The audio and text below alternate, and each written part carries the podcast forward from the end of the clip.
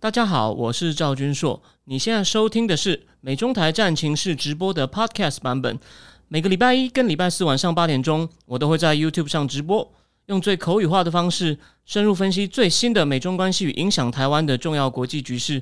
想要第一时间收看直播，记得在 YouTube 上搜寻并订阅我们的频道“美中台战情室”，也别忘了加入我们的 Telegram 群组，在我们直播与 Podcast 文字区都有连结可以点进去哦。呃，好的，那个各位正经智库的订户，大家好，我是赵军硕。现在谢谢大家哦，这四位礼拜六晚上十一点，不讲错，十点还特别进来哦，可能没有出去玩，没有在家里打 game 或是看韩剧，我、愿意听这个哦有点硬的东西，非常谢谢大家哦，这样就很像我们坐在一个餐馆里面聊天，虽然这是一个哦从一个虚拟空间的形式哦，小珍珠晚安，那个。那我在讲，我今天讲两个正题哦，但是我觉得哦，就是我发现，因为这两个题目差太大，所以呢，我有关满洲国部分呢，我会点一下下礼拜四哦，全力对付它。今天呢，Central Bank One O One 哦，讲两个部分，第一个部分呢，介绍所谓的。哦，你可能看财经系都会写说叫资本市场，其实哦，它指的是资金市场啦。那资金市场，我们来讲一下 Joseph Wang 怎么看待资金市场。那所谓重要的资金市场呢，这个呢，就是这个是跟银行无关的，这个呢，不是从银行放出去的钱，而是呢，有人哦发行股票或债券跟你拿你的钱，然后呢，他拿到钱后又存回银行，所以呢，这不像银行去制造贷款。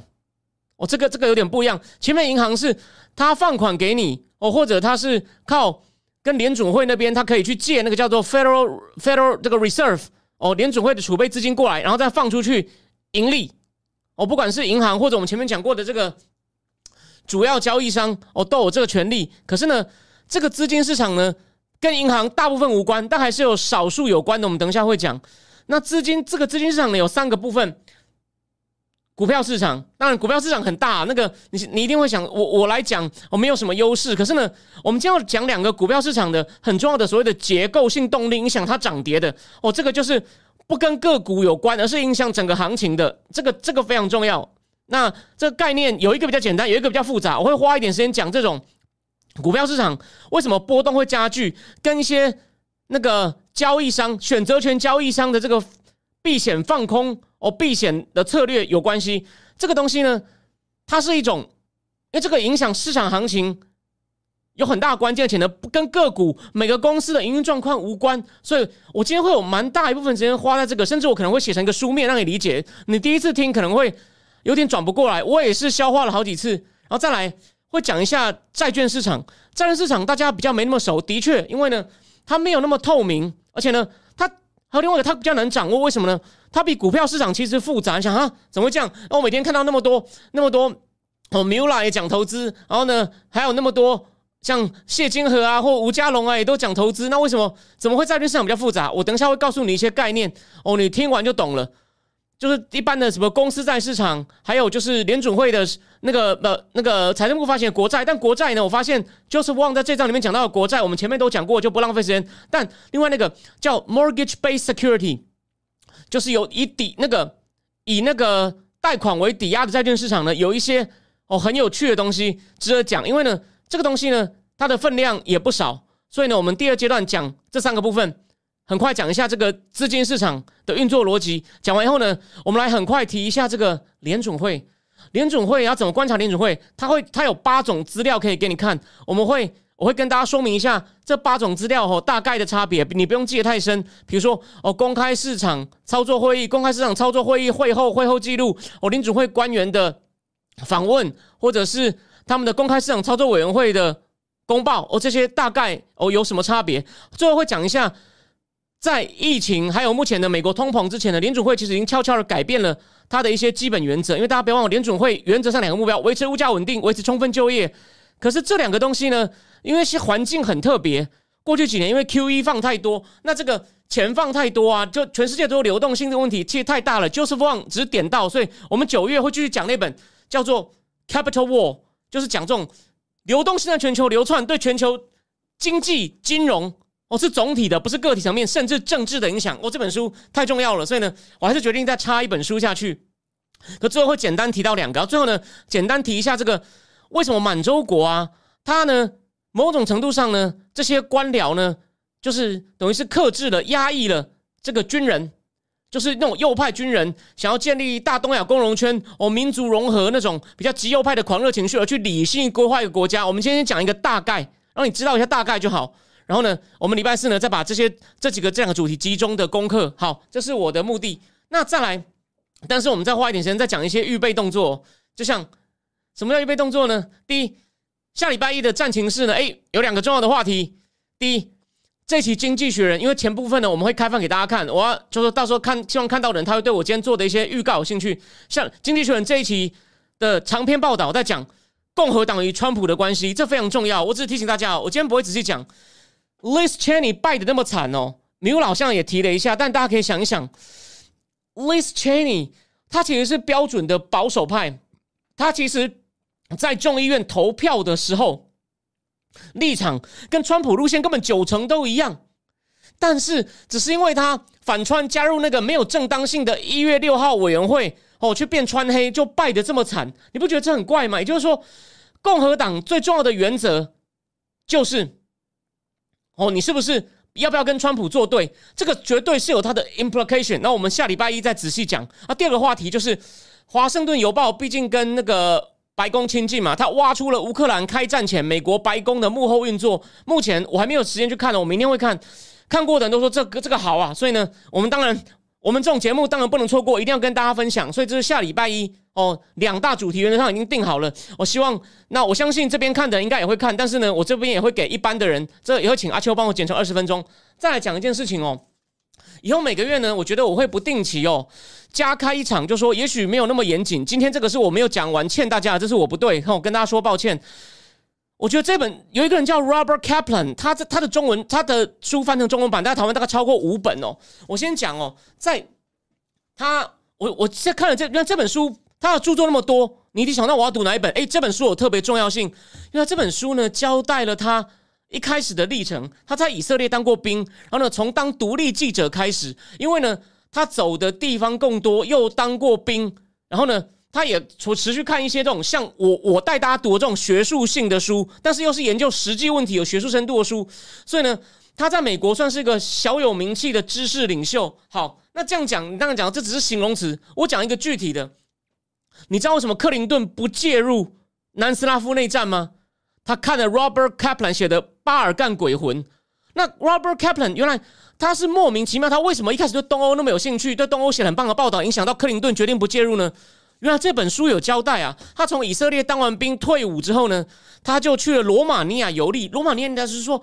没有那么重要嘛？你顶多比较年纪比较大的人知道说，哦，西奥塞古，因为罗马尼亚是一个像东欧的北韩，那个独裁者西奥塞古闪电被推翻，可他很成功的抓到了那个国家在发生巨变前的很多细微的东西，那也等于是 Robert Kaplan 这个生涯起点的一些，又有一些个人告白，又结合了时代的变迁，我觉得非常有意思。所以我打算以后啊，每个月可能的话呢，我可能用不用那么严谨的方式呢，来跟大家也聊一本中文书，这样我可以花。大，我跟你讲，看完一本书，跟能够好好跟你讲，我还要花很多时间准备。那那个我准备时间就比较少，我是花主要时间看书，然后就脑子稍微过一次，没那么严谨。但你愿意的话，我每个月可能会直播会加到三场。那第三场呢，就是一些中文书，我就是看过去，然后呢，我就是除非很重要的概念，我才会写花时间写成文字，然后呢，到时候对照的文字讲。所以呢，以后每个月呢，你的咖啡就更值钱了，会多一场直播，或者是我在铜锣湾书店讲一本书，我没有讲清楚的，我九月要再讲一本书，就是美国精英如何让中国共产党 make China great 那本书非常重要，Isaac Stonefish 哦，那本书很精彩。这样，那我没有先看英文版，诶，出中文版了，就是美国精英如何 make China first。我觉得这本书相当相当重要，他也批评过 Jeffrey Sachs。好，那我们做完这个基本的广告呢，我们就来。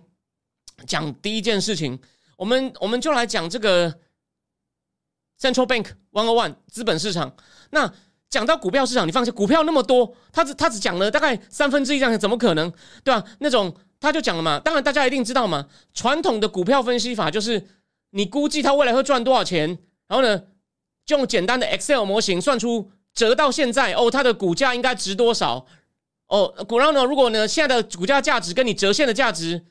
低，那就觉得你它有上涨的潜力，你就赶快买哦，如果呢，你觉得它的折现以后，你发现根本不值它现在这个值哦，你可能就不要啊。这是这是传这是传统的方法。那当然，这个方法当然就是，或者是呢，你把一个公司跟他同业哦做类似的来比哦，反正有这几种方法。我觉得这个你在这个书里面我都会看到，这个不是重点，但重点来了，他在提醒哦，股市里面呢有两种结构性的力量，让它，比如说第一种大者恒大，然后你看像有些现在越来越多什么退休基金啊。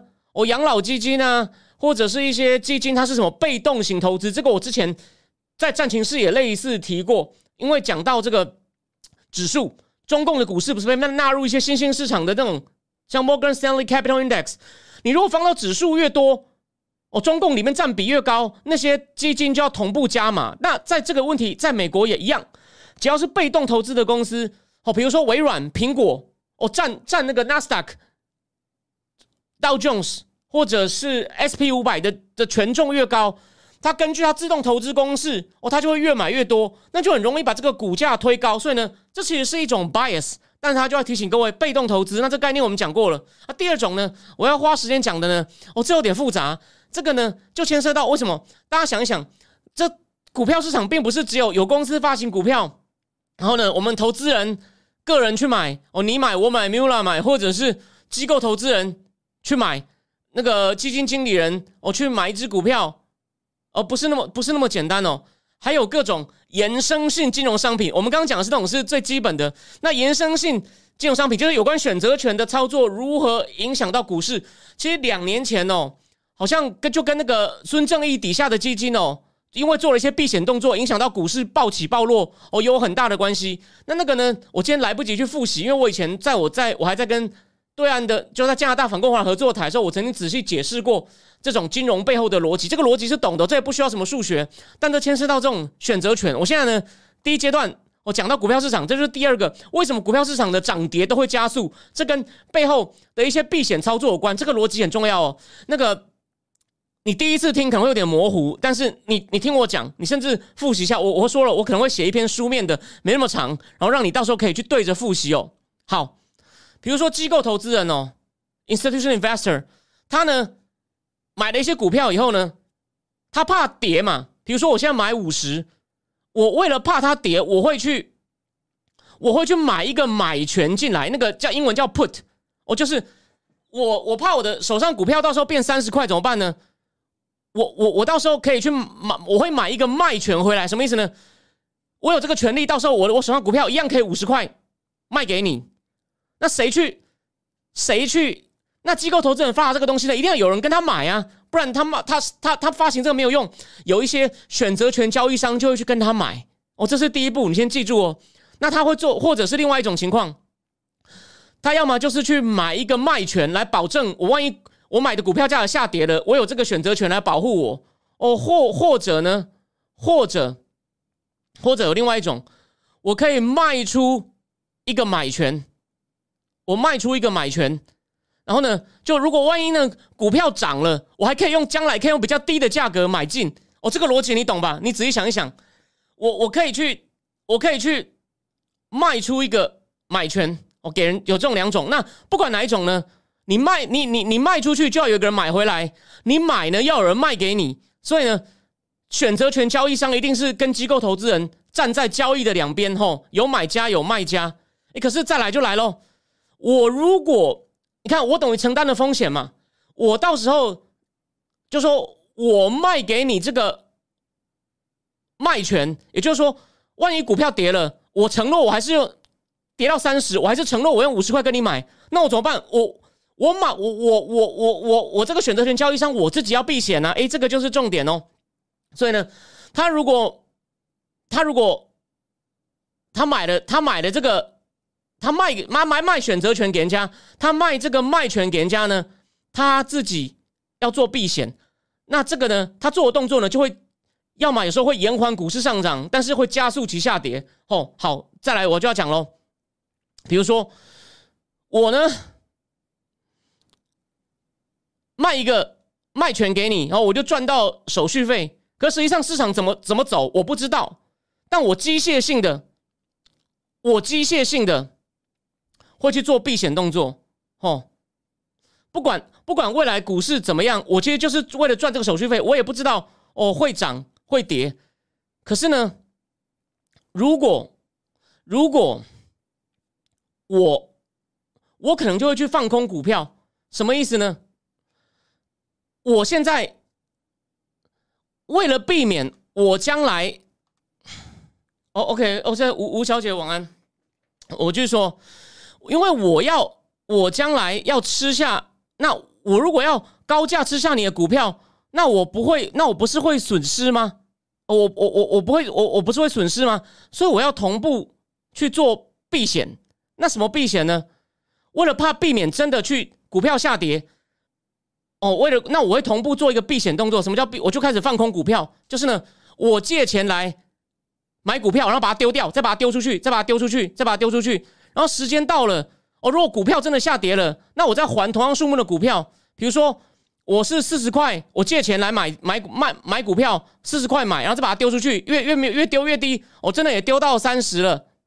然后到时候我要还人家一张股票，那那我再去用三十块买现股还人家，那我当初不是哦买了很多四十块丢出去赚到四十，后来也许往下掉了嘛，我三十五我又买我又我又把丢出去三十五丢出去三十三丢出去三十二，可是呢后来我买回来只要三十啊，我不就价差就赚到了，所以呢这样我另外发现你看我在放空的过程，我不是可以赚到一些，我不是如果它真的跌的话，我有先放空的话，哎。我就一路上我赚到一些钱，那我就可以弥补我要履行这个卖权的损失。哦，这这就是为什么股票如果真的开始跌的时候，它会加加加，它会加速，它会继续去做更多放空的动作，来保护自己。这是为什么，如果他哦去卖出一个卖权给人家，他同步去避险。如果真的开始往下跌的时候呢，他的动作会加速。那那反过来，反过来哦也一样。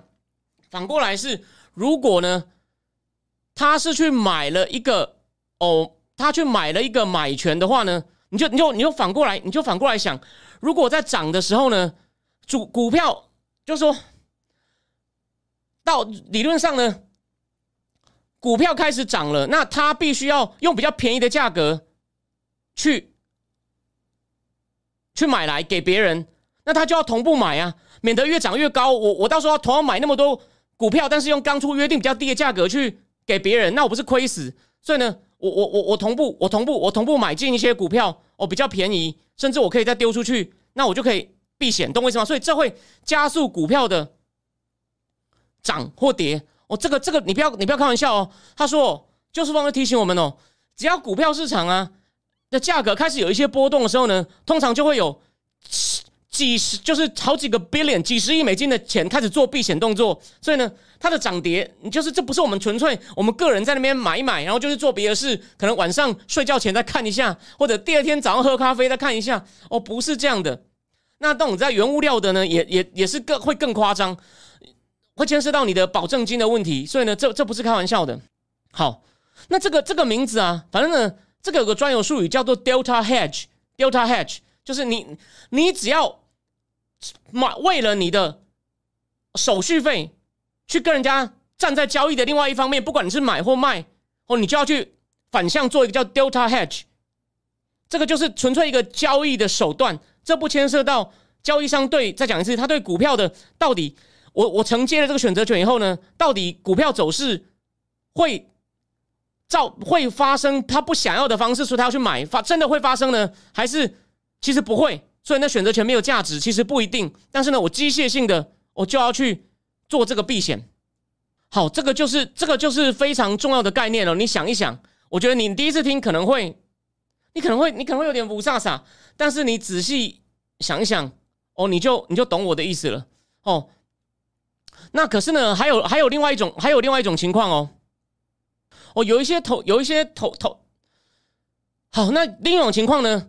它叫做，它有个专业术语叫做 gamma short，还有一种叫 gamma long。这个呢有点复杂，它对于股市的方向是两种相反的。我会用写的给大家看，因为我用讲的啊，你前面如果还没消化，我现在讲你只会让你更混乱。好，那我们我们再来第二个，我们讲完第一个股市以后呢，我先给大家看一个图哦。另外就是所谓的债券市场，债券市场有三种，你看哦，财政部发行的 Treasury 哦还是最多，这到二零一九的数据哦。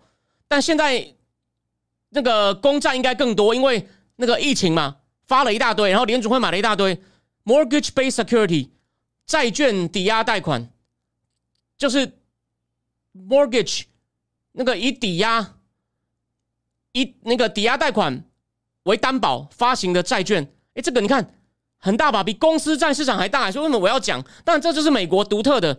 那背后呢，就是那两家金融风暴的时候成为焦点的 Fannie Mae 跟 Freddie Mac 这两家联邦政府的类似哦，鼓励大家鼓励大家来贷款。那时候为了鼓励住者有其屋嘛，美国也有，所以这两家公司呢，他会去保证，就是这些房屋抵押贷款，万一那个人交不出来了，哦，我政府会赔。所以有这两家公司专门处理这个业务。这两家公司呢，就后来把他们发行的东西呢，包装成所谓这种 mortgage-based security，又拿出去变成证券，我再拿出去卖。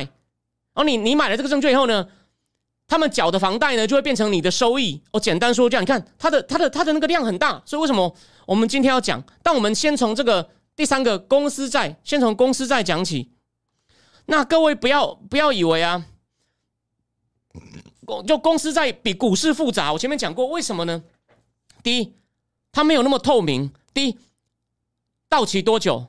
你有没有想过到期多久？不知道，不一定要发行。哎，利率多少？要看那个各个哦公司的能力。第三，条件也可以谈，甚至哦有一些哦，他的那个情况不好的公司，他发的利率很高，或者是他借这笔钱呢，我我发这个债的资金呢，要怎么用呢？都有特别的规定，你不能乱用。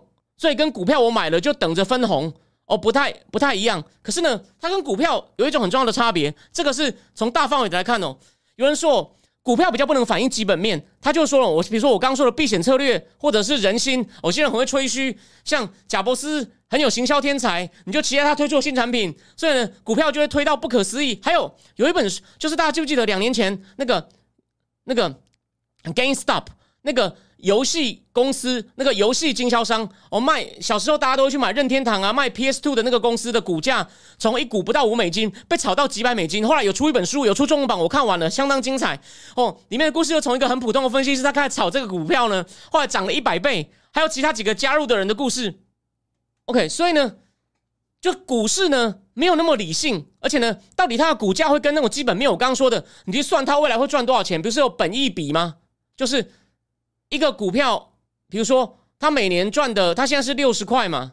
它它现在它现在它每年每股净每年的余额是十二块，那它现在的股票呢，六十块，那等于是五年哦，它五年可以赚到这个钱，那就是本一比，有些国家很高，有些国家很低，就是你要买这只股票哦，然后呢，等它每年赚每股赚多少钱，你要等五年才能赚回来这个股票的钱。